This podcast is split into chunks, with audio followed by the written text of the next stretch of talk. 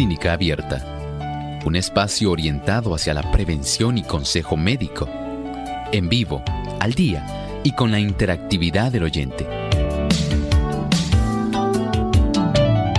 Clínica Abierta, poniendo al doctor a su alcance para un diálogo claro y honesto, porque nos importa su bienestar y salud.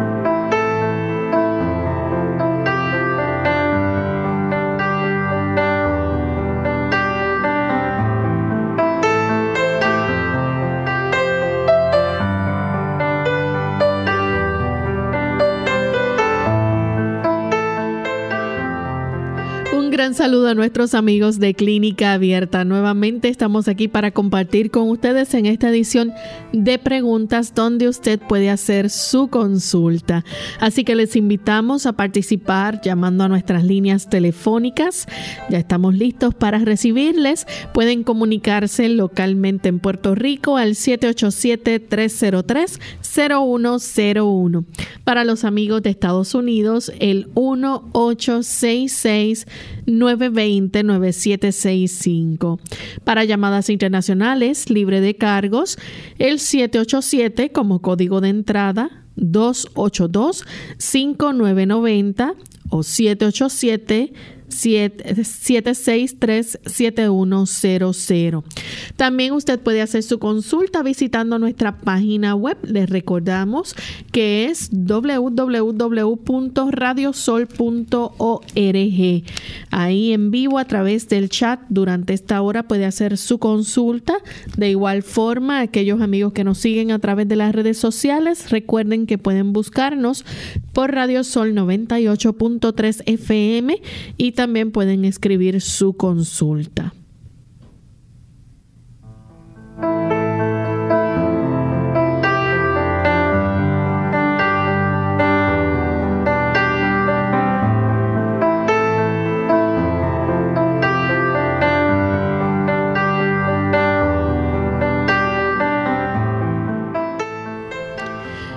Y estamos muy contentos de poder compartir en esta edición con cada uno de ustedes. Así que esperamos que se puedan comunicar y participar en nuestro programa. Recuerde que hoy usted es el protagonista y puede hacer su pregunta. Contamos como siempre con la colaboración y buena orientación del doctor Elmo Rodríguez. Saludos doctor, ¿cómo se siente hoy? Muy bien y agradecido al Señor por esta oportunidad. ¿Cómo se encuentra Lorraine? Muy bien y aprovechamos también para saludar a nuestro equipo técnico que siempre nos ayudan y hacen posible que los amigos puedan hacer sus consultas. Tenemos a Arti López en el control y a Yolanda Pérez atendiendo a los amigos del chat. Así es, y además de eso, saludamos también a los otros técnicos en las otras radioemisoras y televisoras que facilitan que Clínica Abierta pueda llegar a cada latitud. Igualmente agradecemos a todas aquellas personas que hoy se enlazan y están con nosotros. Muchos de ellos ya son amigos de mucho tiempo. Otros se enlazan hoy por primera vez y para ustedes les deseamos un buen día. Y también enviamos saludos cordiales, doctora, a nuestros amigos en Córdoba, Argentina. Tenemos buenos amigos que nos escuchan desde este lindo país y Nos escuchan a través de las emisoras FM Logos en Aguaray, provincia de Salta, Argentina y Bahía Blanca. También en la provincia de Buenos Aires, Guayaquil.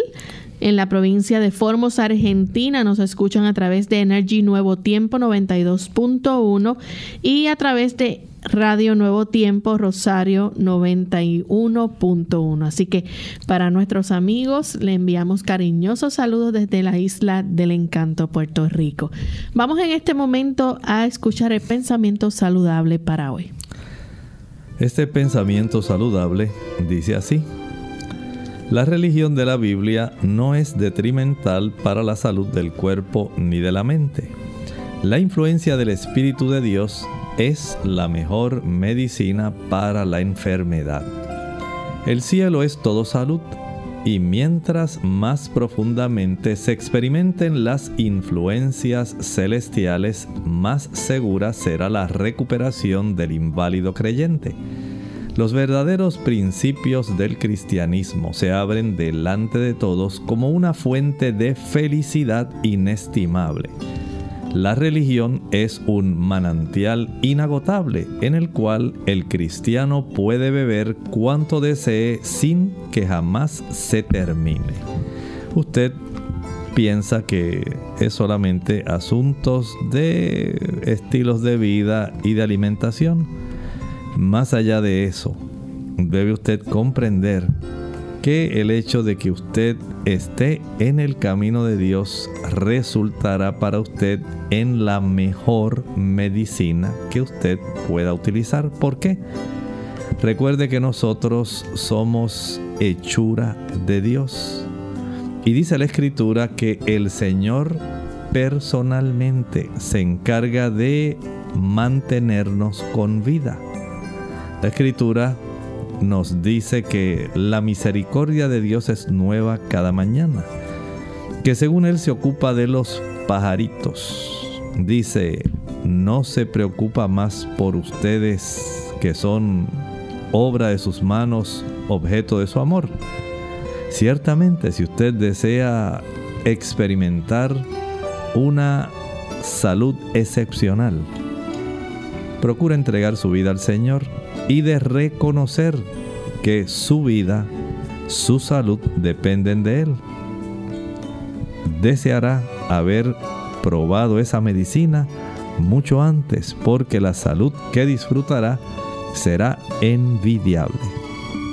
Y con este pensamiento vamos entonces a dar inicio a los amigos que nos están llamando. Tenemos en línea telefónica a un buen amigo desde Argentina, el señor Roberto. Adelante, Roberto. Buen día, Lorena. Buen día. Como siempre, un gusto saludarlos y agradecido de poder participar este, doctor Elmo, eh, la consulta es por em, una exposición que estuve sintiendo de un médico de muy buen nivel, este, que habló sobre la acidosis este, por régimen alimenticio y expresó, de acuerdo a lo que entendí, este doctor, que se sitúan en, diferentes partes del cuerpo como centros ácidos y que, por ejemplo, si dependiendo de la parte del cerebro, de la cabeza, que se pudiese este, eh, ubicar una zona ácida, este, esto devenía, podría devenir en, en Alzheimer, en Parkinson, este, y que estas zonas ácidas mm, entendí que funcionaban como una especie de trampa de oxígeno. Este, y en línea con esto, doctor Elmon, este, hace muy poco vino un amigo a trabajar en jardinería y al retirarse me expresó que estaba preocupado porque estaba sufriendo de eh, episodios de falta de memoria bastante fuertes. Pregunté este, qué régimen de comida hacía y de acuerdo a la, comida que hacía este amigo, eh, eran totalmente ácido, un, régimen alimenticio netamente ácido. Este, entonces este, me salió la duda de que si justamente estaría en línea, este, vez esa falta de, oxígeno, esas trampas de oxígeno, este, incidiesen en, la falta de memoria. Este, si usted hubiese podido investigar, doctor, este, en esta cuestión y pudiera ampliarnos, este, estaríamos muy agradecidos. Este, les deseo muchas gracias y que tengan un muy buen día. Muchas gracias, señor Roberto, por su participación y por su fidelidad en usted sintonizar nuestro programa. El hecho de que las personas sufran acidosis, podemos decir que aun cuando pudiera ocurrir algunas áreas, digamos, locales, donde se pudiera generar un poco más, lo cierto es que en términos generales, primero se torna más ácida la sangre general y como la sangre general eh, tiene su circulación en todo el cuerpo, básicamente podemos decir que no hay lugar del cuerpo que pueda escapar al efecto de la situación de acidosis. El cuerpo afortunadamente el Señor lo diseñó con capacidad para poder regular la acidosis y la alcalosis gracias a mecanismos como la respiración, y ahora entra el asunto del oxígeno, y gracias eh, a la intervención también de los riñones.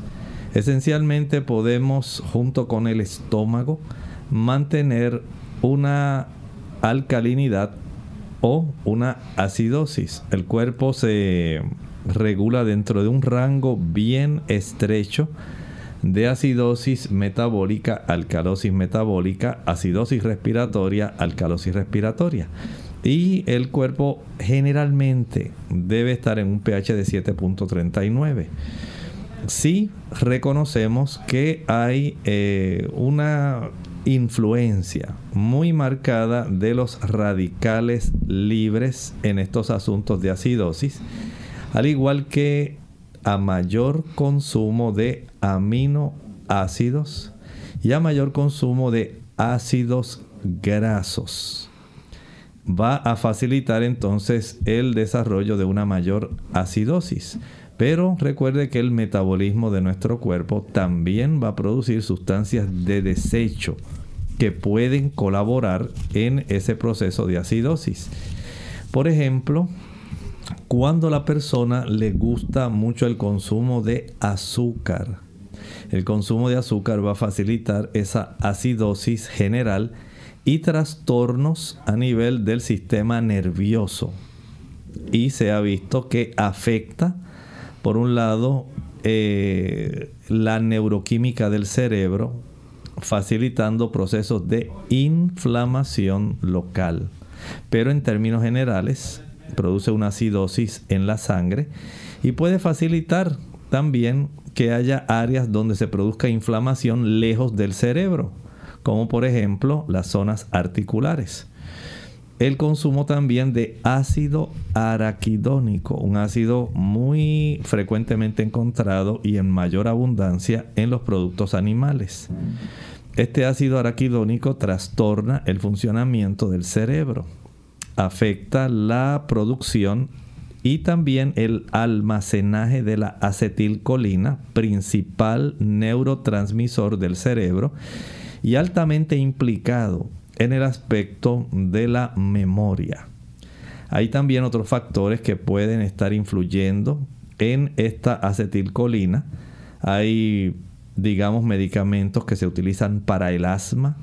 Hay medicamentos antihipertensivos hay medicamentos antiinflamatorios, hay medicamentos que se usan también para la epilepsia y así por el estilo. Hay una serie de fármacos que afectan principalmente esa área de nuestro cerebro, digamos la corteza prefrontal donde hay una gran integración no solamente de las estaciones de mensajes de relevo que provienen de la zona de las amígdalas del cerebro y provienen también de áreas muy importantes ¿Dónde se almacena el recuerdo?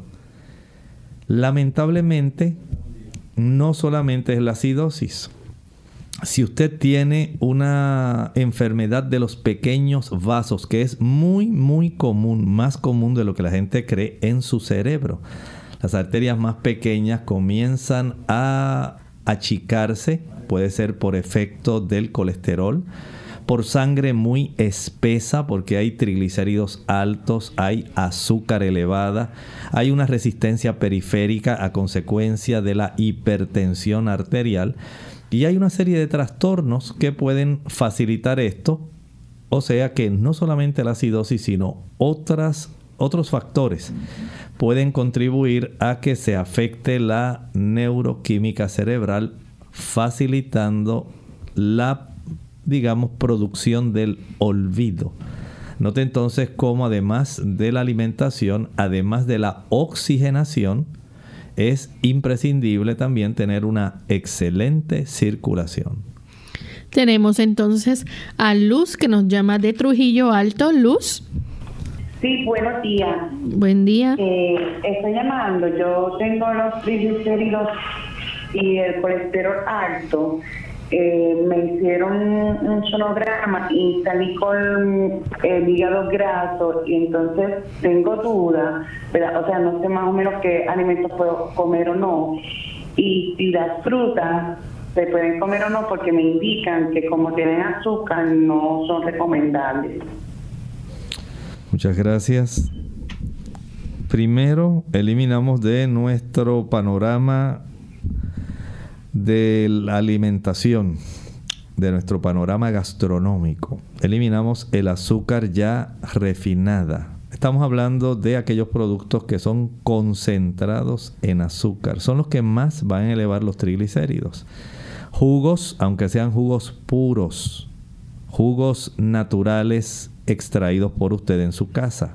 Al concentrar el azúcar, usted facilita el que los almacenes de calorías en forma de triglicéridos aumenten. Las maltas, los refrescos, los bombones, los helados, las paletas, los bizcochos, las galletas, los flanes, los chocolates, el brazo gitano, el turrón, el tembleque, todos esos productos van a facilitar aumento de triglicéridos y por consiguiente hígado graso. Una vez el cuerpo cesa de almacenar ya el glucógeno en el hígado, en los músculos, comienza entonces a almacenar las calorías en forma de triglicéridos, también en el hígado y también lo hace en la grasa subcutánea y grasa visceral. De tal manera que una vez ya comienza a manifestarse esta situación, hay que entrar en acción y lo más sencillo es que usted cese en consumir todos esos productos que mencioné, incluyendo los jugos de frutas, por supuesto. Por lo pronto no le conviene a usted usar frutas que sean dulces. Es cierto que tienen azúcares, pero no las tienen tan concentradas como cuando usted prepara un jugo de frutas. El consumir ocasionalmente alguna, digamos, eh, algún higo, algunas pasas, alguna ciruela seca. No es igual que usted tomarse un vaso de jugo o 12 onzas de jugo, es muy diferente. Pero por lo pronto, en lo que usted mejora, dejar de consumir esos productos resulta mejor para usted. Pero no se contente con dejar de comerlos nada más. Debe usted facilitar que se reduzca la cantidad de almacenaje de triglicéridos del hígado y para esto tiene que ejercitarse. El ejercicio en la mañana, el ejercicio en la tarde, por lo menos media hora, 45 minutos hasta una hora. Sería lo deseable para que usted pueda mejorar. Hacemos nuestra primera pausa y al regreso continuaremos contestando más consultas. Lavarse las manos después de ir al baño no solo es parte de una buena higiene, sino que es necesario para protegerte de los gérmenes. Esto se hace más necesario cuando visitas un baño público donde se sugiere que después de culminar tus asuntos te laves las manos con agua tibia y jabón durante 15 segundos. Después de lavártelas, debes secarlas y usar el mismo para cerrar la llave del grifo. Ardor de estómago. Hola, les habla Gloria Rojas con la edición de hoy de Segunda Juventud en la Radio, auspiciada por AARP.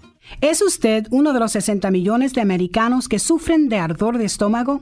El problema es que la sensación de ardor detrás del esternón puede asustarnos y hacernos creer que estamos sufriendo un infarto. La sensación de que le regresa la comida a la boca indica que su incomodidad se debe al ardor de estómago, un tipo de indigestión. La prevención es una manera de manejar esto.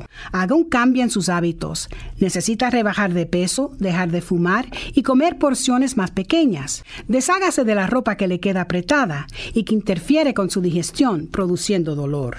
Después de cenar, trate de mantenerse derecho por un rato. Cuando se acueste, mantenga su cabeza en posición elevada.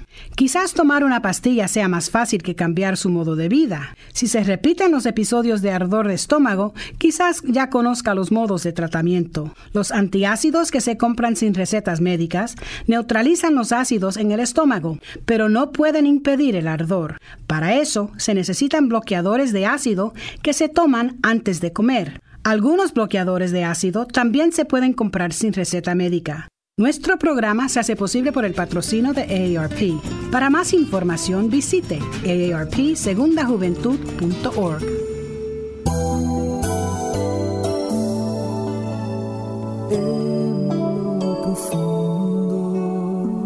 de tu corazón sientes que la vida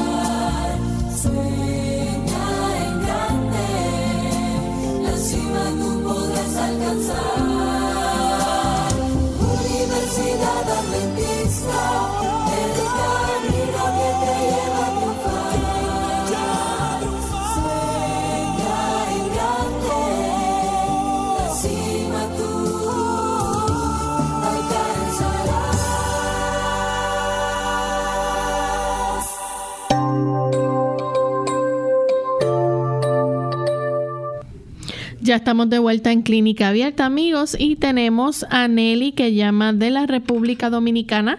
Adelante, Nelly.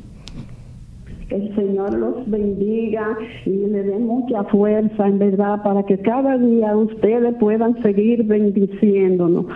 Ah, yo soy la señora que llamé el otro día, que estoy muy agradecida con el doctor y también contigo. Yo sé que han estado orando por mí, porque yo fui la señora que llamó, que tiene la hija que había cambiado de color y el doctor tan amable dijo que iba después a investigar para decirme y más tarde me dijo la causa. Esta es la, mi hija que tiene el problema del cerebro, como yo le dije al doctor, del líquido. Hace 11 años que estamos luchando con esto. Yo, en verdad, el día que llamé al doctor estaba muy mal. Si doctor me dijo que me entendía pero ya yo estoy más fortalecida porque yo sé que ustedes orando y yo orando días y noches, yo estaba de rodillas en mi cocina orándole al Señor y yo vi cuando el Señor, no el Señor, un ángel blanco fue que yo vi, le sacó el cerebro a mi hija.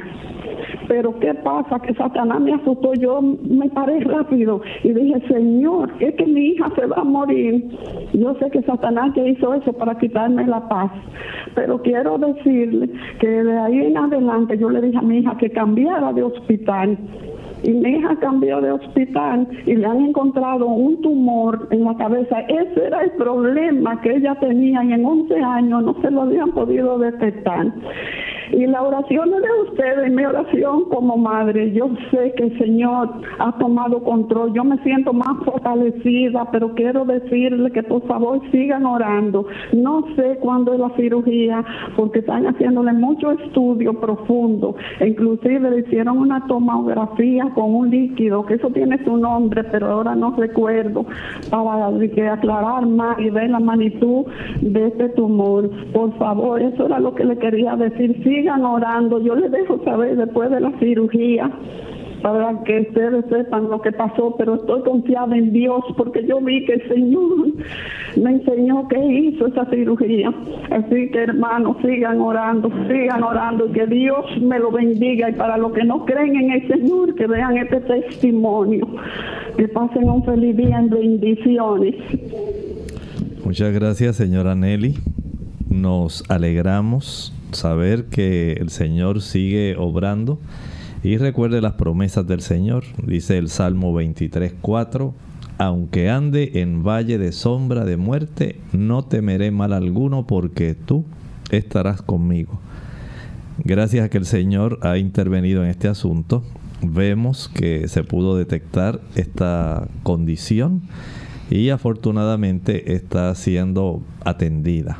Esperamos que ella pueda evolucionar adecuadamente y que el Señor le siga abriendo las puertas y fortaleciendo. Tenemos también en línea telefónica a Provi que llama de San Sebastián. Provi, bienvenida. Ay, muchísimas gracias. Mire, estoy presentando un problema hace como seis meses y es que me baja el azúcar. Me siente, el cuerpo empieza como a sentirse extraño después inmediatamente que siento que, me baja a 90, 98, por ahí inmediatamente ya el cuerpo me cambia. Y a mí me, yo no como bizcocho, no bebo jugo. No, de vez en cuando, muy rara vez, ahora me dice que tengo que comer entre comidas y el estómago, tengo gastritis, el estómago no me ayuda mucho. Y por favor, que espero en el Señor que el doctor me pueda dar algo que me pueda ayudar este, sanamente pues a subir la azúcar. Eh, para que mi cuerpo pues me funcione un poco mejor. También tengo problemas con la presión, se me ha descontrolado y el pulso se me sube también. Eh, cuando tomo agua pues me siento mejor, el pulso me baja, me baja el pulso, me siento mejor, pero en cuanto al azúcar, antes yo usaba agua con limón, ahora no me atrevo a usar agua con limón sin azúcar. Lo que estoy usando para tratar de controlar un poquito que me baje mucho es la miel. Por favor, le, le pido que pues me pueda orientar en cuanto al asunto y pues, para seguir hacia adelante. Gracias, muchísimas gracias, bendiciones. Muchas gracias, señora Provi. Mire, las personas, lo normal en la cifra de glucosa sanguínea debe ser de 30, perdone, de 70 a 100 miligramos por decilitro. Si usted le baja a 98 90 está totalmente normal. Probablemente usted tiene su cuerpo adaptado a niveles mucho más elevados de azúcar y cuando sufre esta reducción, usted tiene una hipoglucemia relativa, relativa a su condición. Su cuerpo ya se ha adaptado a tener niveles más elevados y al reducirlos a lo que se considera normal, su cuerpo se comporta como si usted tuviera un descenso por debajo de 70 miligramos por decilitro, que es lo que se considera hipoglucemia. De ahí entonces que para usted tener un buen control, primero debe usted solamente practicar tres comidas al día usted necesita controlar adecuadamente su nivel de glucosa sanguíneo. Solamente tres comidas, a no ser que usted esté usando, eh, digamos, insulina, que le requieran tres meriendas adicionales, solamente coma tres veces al día. Si usted es diabética tipo 2, Solamente con tres comidas al día es suficiente, sin meriendas, a no ser que usted tenga un descenso por debajo de los 70 miligramos por decilitro. En ese aspecto también, el adoptar una alimentación donde usted consuma una mayor cantidad de carbohidratos complejos. Ahí estamos hablando de que usted va a consumir, por ejemplo, en lugar de arroz blanco va a usar arroz integral. En lugar de harina de trigo blanca, va a usar harina de trigo integral. La presencia de este tipo de cereales integrales está asociado el carbohidrato con la fibra correspondiente, lo cual facilita que usted pueda tener una buena y sostenida, eh, digamos, provisión de glucosa en su sangre sin que haya descensos bruscos ni elevaciones bruscas.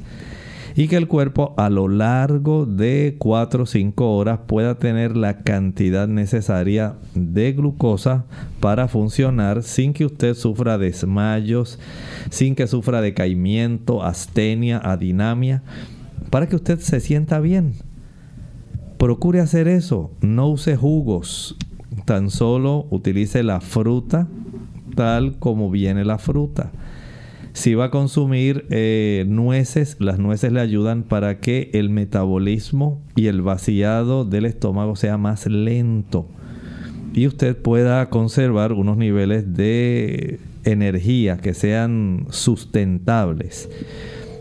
El almuerzo también, si va a usar arroz, debe ser arroz integral la abundancia en el consumo de habichuelas de cualquier tipo, gandures, habas, eh, garbanzos. Este tipo de productos es buenísimo para conservar una buena cifra de glucosa. El consumo de aguacate, el consumo de ensaladas frescas, no de lata, ni necesariamente ensalada mixta. Prepare lechuga, coliflor, Utiliza el repollo que ayuda a controlar muy bien el azúcar, los rábanos, las habichuelas verdes, la alcachofa que ayuda mucho. Y así en términos generales, mientras más sencilla sea su alimentación, pero suficiente y nutritiva, usted tendrá el beneficio de ver cómo se controla su azúcar. Si está sobrepeso, baje peso. Si usted tiene su eh, glucosa descontrolada y es necesario algún tipo de medicamento, utilícelo en lo que esto se va a controlar. Si además padece de hipertensión, utilice sus medicamentos tal como se los recomiendan, en lo que su cuerpo se estabiliza totalmente. Tenemos que hacer nuestra segunda pausa, pero a regreso continuaremos con más de sus consultas.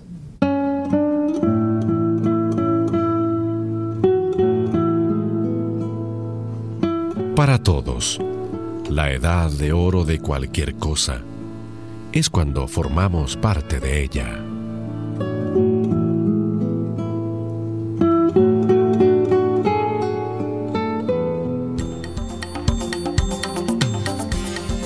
El calcio es uno de los minerales más importantes que nuestro cuerpo necesita para mantener una salud óptima ya que es el responsable de infinidad de procesos indispensables para su buen estado. Clínica Abierta. Y en esta hora continuamos en Clínica Abierta recibiendo sus preguntas. Tenemos a María de San Juan. Buen día, María. Sí, buen día, gracias por la oportunidad. Doctor, lo que pasa es que me diagnosticaron eh, espasmos severos en la nuca y en la espalda alta yo quería saber con qué cosas naturales me puedo ayudar. Muchas gracias. Muchas gracias. Se puede ayudar con la aplicación de una compresa caliente. La compresa caliente va a facilitar el que usted pueda tener relajamiento de la contractura causada por estos músculos que le van a hacer doler esa parte de su cuerpo dan cervicalgia. También puede usted, si gusta, en lugar de aplicación caliente, puede practicar una fricción fría con hielo. La fricción fría produce eventualmente una vasodilatación que ayuda también para que tenga un mayor suplido de sangre a esa área. El calor relaja los músculos, el frío reduce la inflamación y reduce el dolor. El masajar esa zona, digamos con algún ungüento de estos que tenga mentol y alcanfor, puede ser de mucha ayuda para usted. Eh, este tipo de masaje debe ser eh, delicado, suave, pero que trabaje directamente el sentido de trayectoria de las fibras musculares de los músculos, principalmente trapecios, que son los músculos principales que están a ambos lados del cuello. Hay otros más, como los paravertebrales, los eh, tenemos escalenos también, pero son estos los trapecios los que más están involucrados en este asunto. Si además de eso usted puede conservar una buena postura, esto le ayudará. El practicar algunos ejercicios para relajar estos músculos es muy importante. Toque con su barbilla la zona del esternón, el hueso del medio del pecho. Y luego vaya hacia atrás haciendo una extensión, tratando de tocar con la parte posterior de la cabeza la región de la espalda. Después de hacerlo unas 10 veces, proceda a tratar de tocar con el oído derecho el hombro derecho, con el oído izquierdo el hombro izquierdo, sin elevar el hombro. No va a poder tocarlo, pero al inclinarlo en esa dirección va a estirar esos músculos. Igualmente, el voltear su cabeza a derecha e izquierda e izquierda como si estuviera diciendo que no eso ayuda para que usted pueda también relajar esos músculos del cuello. Y el mover su cabeza, digamos, en forma circular a la derecha o circular a la izquierda, también le produce relajación por el efecto de estiramiento de esos músculos. Vea cuántas cosas usted puede hacer para mejorar. La siguiente consulta la hace una anónima de Isabela, Puerto Rico. Adelante, anónima, con la pregunta. Sí, muy buenos días. Buen día. Sí, muy buenos días. Al doctor y equipo de trabajo. Les llamo en este día para ver si me hace el favor y me puede ayudar. Soy una anciana que tengo 77 años y padezco de incontinencia urinaria hace tiempo y nada me ha ayudado y los tratamientos médicos convencionales no me han ayudado en nada. Y mi pregunta es también si esta condición me puede dar cáncer en la vejiga. Quedo de ustedes bien agradecida. Bendiciones. Bonito día. Gracias. No quites esa preocupación, no le va a producir cáncer en la vejiga, pero cuando ocurre esta situación de incontinencia, sí hay que atenderla. Hay algunos eh, procedimientos que los médicos pueden utilizar para este tipo de beneficio, inyectando algunos químicos en esa área de los músculos, el músculo eh, del esfínter de la vejiga. Y en ocasiones, si el médico detecta que el útero está reposando y está comprimiendo la vejiga y facilita esto, a veces una cirugía para reparar esta situación pudiera ser lo necesario. Tenemos entonces a González de San Juan, Puerto Rico. Adelante con la consulta. Buen día, gracias. Este, yo quería saber sobre a, este, enemas, eh, cuán frecuente y de qué son beneficiosas, cómo se usan. Gracias.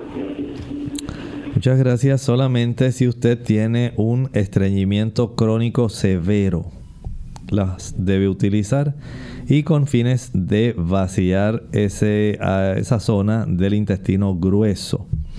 Hay personas que la utilizan solamente de agua tibia, hay otros que utilizan agua tibia con jabón de Castilla, otros pueden utilizar agua tibia con aceite de oliva, y dependiendo de las condiciones que la persona padezca, pueden hacerse variaciones. Generalmente se puede administrar más o menos unas 2 a 3 tazas de agua, es suficiente. Eh, se voltea la persona sobre su lado izquierdo, administra una tercera parte de la cantidad de líquido que haya preparado, generalmente unas 8 onzas, una taza. Luego, mientras tiene el pistero introducido en el ano, con mucho cuidadito si es un pistero flexible. Escucho bien, si es un pistero flexible. Se voltea boca arriba y permite que otro tercio del agua pueda introducirse en el colon. Y finalmente, la taza que resta por introducirse lo va a hacer mientras está acostado sobre su lado derecho. Saca la cánula flexible y esto va a facilitar que básicamente todo el trayecto del colon esté ya lleno y facilite el que se pueda desimpactar la cantidad de materia fecal que debe salir. Esto ayuda para que la persona pueda defecar adecuadamente. A veces hay que aplicar dos o tres para poder lograr este objetivo. Tenemos a Lourdes de Trujillo Alto. Adelante, Lourdes. Buenos días. Buen día. Bendiciones para su equipo. Lo sigo desde Venezuela, doctor. Y bueno, quisiera hacerle muchas preguntas, pero yo sé que el tiempo apremia. Tengo 59 años, tengo contromalacia en ambas rodillas y en la rodilla derecha tengo el quiste de Baker. Eh, los médicos en Venezuela me dijeron que no era recomendable operarlo, a excepción de uno que sí lo quiso hacer, pero mis hijos, pues, debido a los otros médicos que eran como de más confianza, mm, prefirieron no, no operarme. Hace un año me inyecté con Acor, Tenacor en ambas rodillas y en realidad pues eso me alivió bastante durante unos ocho meses. Aquí en Puerto Rico tengo nueve meses y estoy esperando la residencia para que mi hijo me pueda meter en un seguro. Por otro lado, doctor, yo soy más de la medicina natural de que la medicina convencional. Y entonces por eso quisiera ver en qué me puede ayudar usted con respecto a este problema.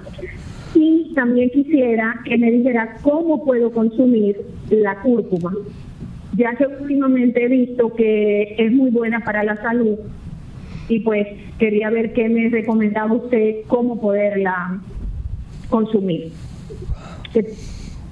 Muchas gracias. Mire, qué bueno que está dando los pasos necesarios para atenderse, porque en realidad hay situaciones que ameritan el que la persona pueda ser sometida a cirugía si es necesario y se le pueda ayudar con su problema, porque todo el mundo quiere conservar su motilidad.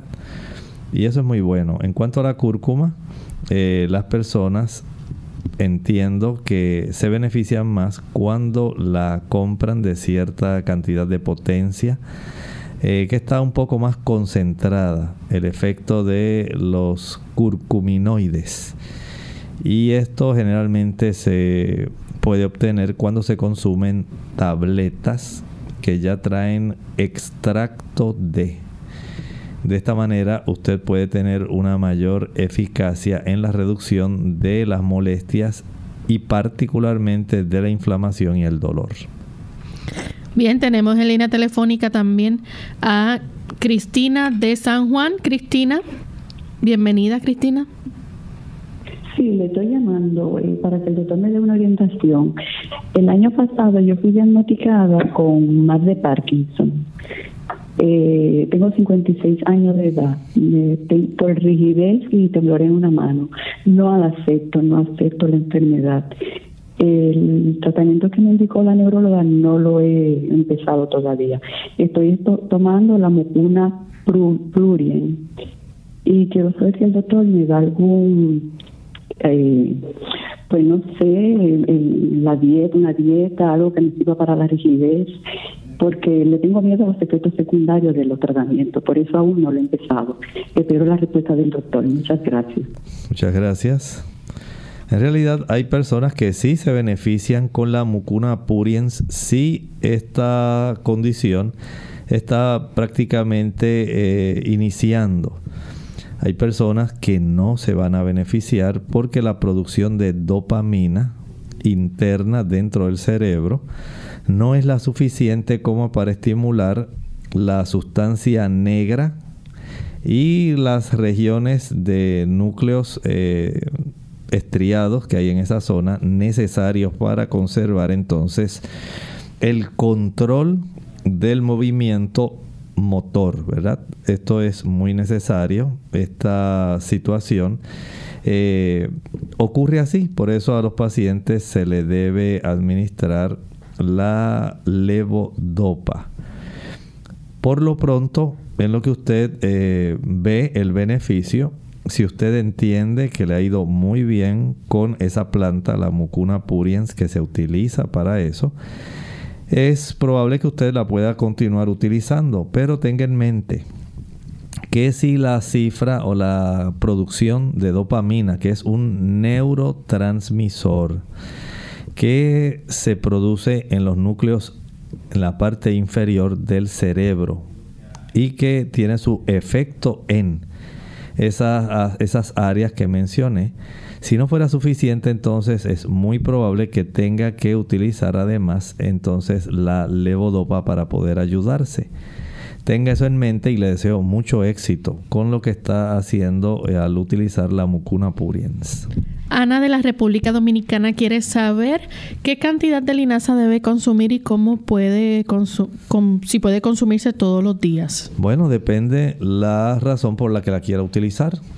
Si está estreñida, si es que usted quiere reducir la cifra del colesterol, si usted quiere diversificar la ingesta de ácidos grasos que son necesarios, dependiendo de la situación. Hay personas que con dos cucharadas rasas al día es suficiente, pero hay otras que van a requerir más. La segunda consulta dice un anónimo de Puerto Rico cómo se puede curar la dermatitis seborreica con, eh, con alergia y picazón. Por supuesto tenemos en este caso que detectar cuáles son los factores por los cuales se desarrolla esta dermatitis alérgica. El saber, por ejemplo, que hay perfumes, hay jabones, hay también fármacos cuyo efecto adverso es el producir este tipo de situación. También hay alimentos, pudiera ser, digamos, el maní. Hay personas que al consumir productos cítricos, principalmente chinas, naranjas dulces, pueden desarrollar esto. Otros al consumir leche o al consumir huevos, que son los dos productos más alergénicos que existen. Otros por el estilo pudiera suceder con la presencia de ciertos, digamos, eh, químicos en el ambiente donde viven, junto con la humedad y le pudiera facilitar este desarrollo. Primero hay que indagar qué es lo que está ocurriendo.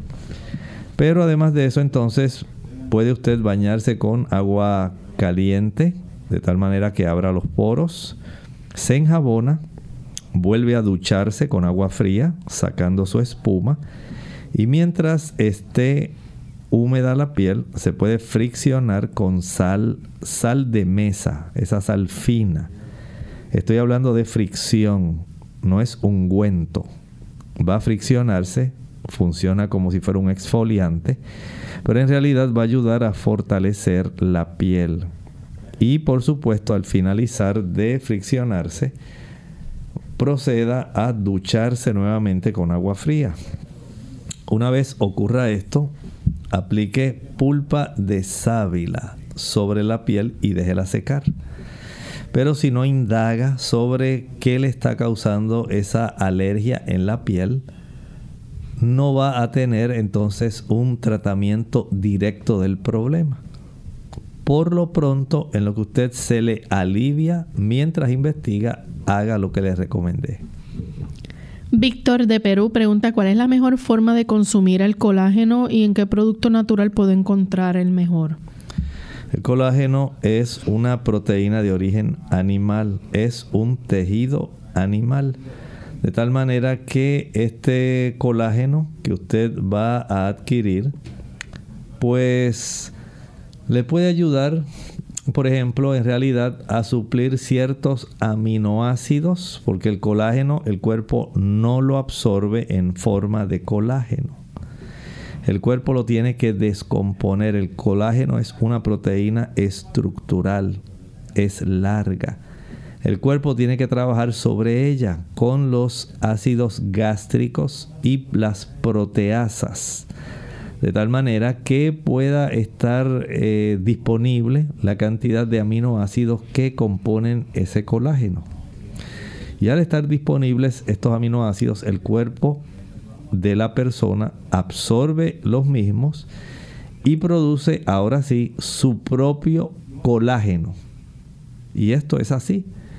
Eso es lo que va a ayudar para que usted tenga el beneficio de ver cómo tiene esta oportunidad de tener cierta mejoría, pero no es que necesariamente eh, al usted consumirlo va a recibir todo el beneficio, porque el cuerpo siempre descompone este tipo de proteína para facilitarse entonces desarrollar la estructura o el colágeno necesario a partir de los aminoácidos de ese colágeno que usted usa y convertirlos en colágeno del propio cuerpo.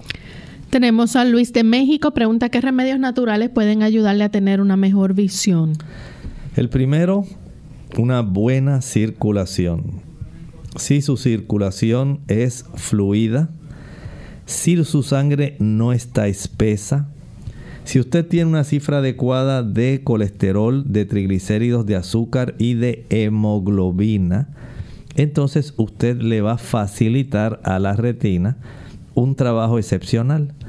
Si además de eso consume suficientes carotenoides, digamos al comer calabaza, auyama, al consumir zanahoria, al consumir espinaca, pimiento, son estas sustancias carotenoides las que van a facilitar el que las áreas, por ejemplo la zona de la mácula, y ahí donde están los bastones y los conos se puedan nutrir adecuadamente y pueda usted conservar la zona de la mácula bien eh, altamente eficiente de tal manera que pueda tener una visión. Si además de la circulación y además de tener una buena alimentación, usted se encarga de tener una respiración donde usted respire profundamente. Esa presencia de oxígeno ayudará enormemente a nutrir los conos y los bastones. Si además de eso usted ingiere carbohidratos de buena calidad, como los que encuentra en los cereales integrales que además tienen complejo B. Entonces, este tejido que es, digamos, una prolongación del sistema nervioso central, en realidad nuestros nervios oculares y por consiguiente la retina son como un apéndice extra de nuestro sistema cerebral salen hacia afuera estos nervios y nosotros podemos ver la captación y la función de estos nervios ópticos entonces facilitan la visión. Si usted le da la luteína criptaxantina, seaxantina, son productos que básicamente se encuentran antioxidantes dentro de los vegetales. Van a ayudar para que usted tenga buena visión buen ejercicio, buena ingesta de agua, ayudarán para que todo esto se pueda desarrollar adecuadamente. Pero la ausencia de estos factores impide que usted tenga una buena visión. Bien, tenemos un anónimo de Estados Unidos. Pregunta, ¿es bueno consumir suplementos de taurina para la salud ocular? Pudiera ser útil. No es necesariamente eh, que sea lo mejor y lo indispensable si usted está consumiendo, eh, digamos, proteínas de adecuada calidad, entre ellas va a tener la presencia de la taurina.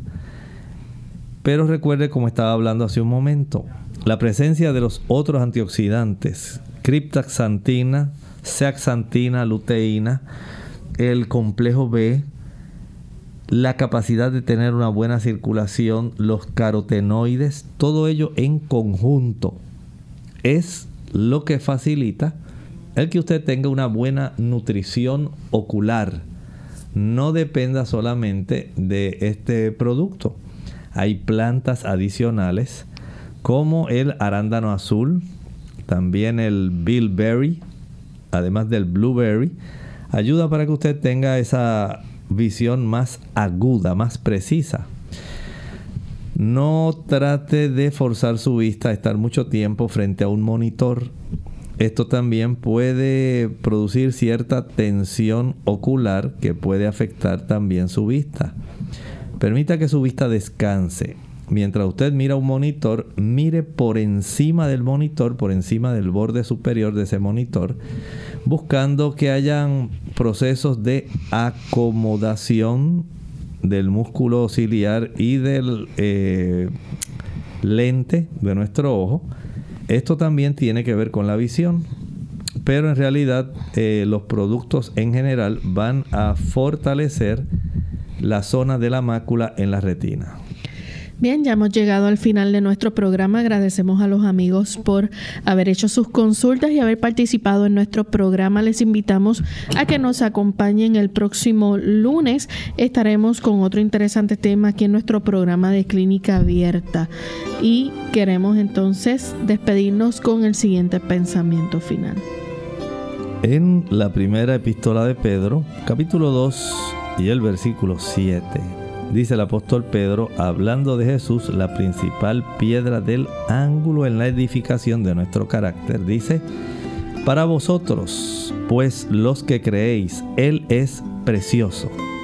Pero para los que no creen, la piedra que los edificadores desecharon, esa ha venido a ser la cabeza del ángulo. El Señor ha hecho una obra maravillosa ha provisto todo lo necesario para que nuestro carácter se desarrolle de forma simétrica, hermosa, sobre un buen fundamento. No podemos tener una vida que se mida con la vida de Dios si no edificamos sobre Jesús.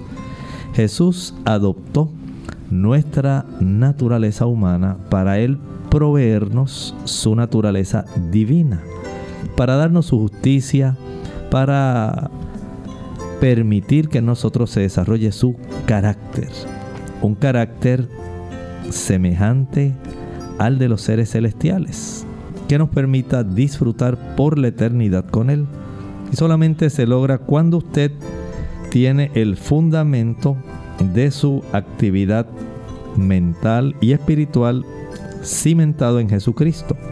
Él es la piedra del ángulo por muy correcta que sea su vida, por muy moral que usted sea, mientras usted no edifique sobre ese fundamento firme, usted en realidad no está edificando correctamente y no podrá desarrollar el carácter de Dios. Eso es lo que el Señor desea, que usted y yo desarrollemos su carácter. Por eso vino Jesús a morir por nosotros a esta tierra. Bien amigos, nosotros nos despedimos y será entonces hasta el siguiente programa de Clínica Abierta. Con cariño compartieron el doctor Elmo Rodríguez Sosa y Lorraine Vázquez. Hasta la próxima.